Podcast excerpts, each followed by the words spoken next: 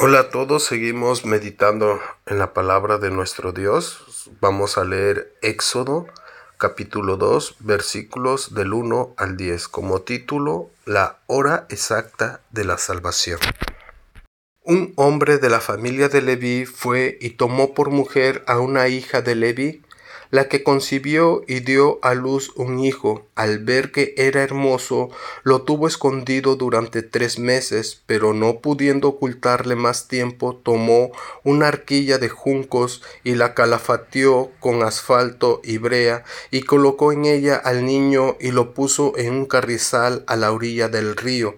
Y una hermana suya se puso a lo lejos para ver lo que le acontecería y la hija de Faraón descendió a lavarse al río, y paseándose sus doncellas por la ribera del río, vio ella la arquilla en el carrizal, y envió una criada suya a que la tomase, y cuando la abrió vio al niño, y he aquí que el niño lloraba, y teniendo compasión de él, dijo, de los niños de los hebreos es este. Entonces su hermana dijo a la hija de Faraón, iré a llamarte una nodriza de las hebreas para que te críe a este niño. Y la hija de Faraón respondió, Ve. Entonces fue la doncella y llamó a la madre del niño, a la cual dijo la hija de Faraón, Lleva a este niño y críamelo, y yo te lo pagaré. Y la mujer tomó al niño y lo crió, y cuando el niño creció, ella lo trajo a la hija de Faraón, la cual lo prohijo y le puso por nombre Moisés, diciendo, porque de las aguas los saqué. En este capítulo narra el comienzo de la historia de Moisés, aquel hombre de tanto renombre, famoso por su íntima comunión con el Dios de los cielos y por su eminente servicio en la tierra, a la vez que por ser el tipo más notable de Cristo en todo el Antiguo Testamento, como profeta, libertador, legislador y mediador. Con frecuencia Dios utiliza miembros de la familia como instrumentos de salvación.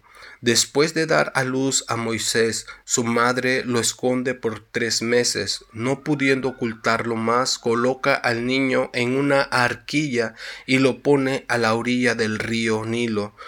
Justamente al tiempo que la crueldad de Faraón llegaba a su límite, nacía el libertador. Nótese que muchas veces cuando los hombres están proyectando la ruina de la iglesia, Dios está preparando su salvación. A nosotros nos pertenece cumplir con nuestro deber. De las consecuencias se encarga Dios. La fe en Dios nos colocará en alto, fuera del alcance de los de los temibles lazos que nos puede tender los hombres.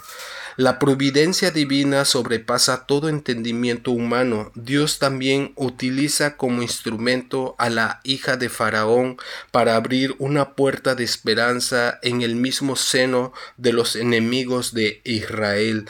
Dios levanta con frecuencia amigos para los suyos, incluso de entre los enemigos.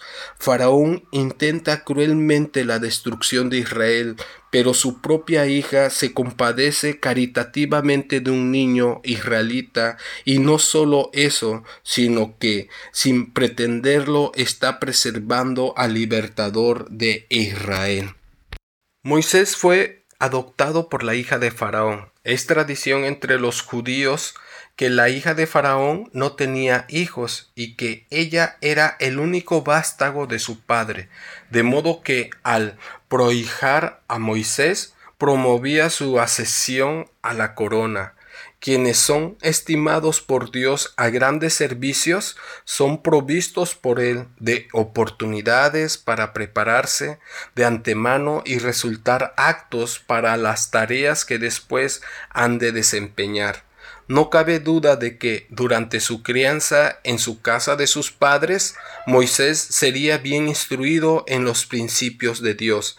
Así interviene Dios en la vida de Moisés, a quien habían sentenciado a muerte, y lo salvó de manera milagrosa. La hora de la salvación divina es precisa y exacta. Así como un bebé rescatado tiene esperanza en este mundo malvado, nosotros también podemos tenerla por ende, si está atravesando por un momento difícil, mire hacia adelante y descubrirá el amor de Dios por usted, el cual lo llevará a comprender el significado de cada aflicción.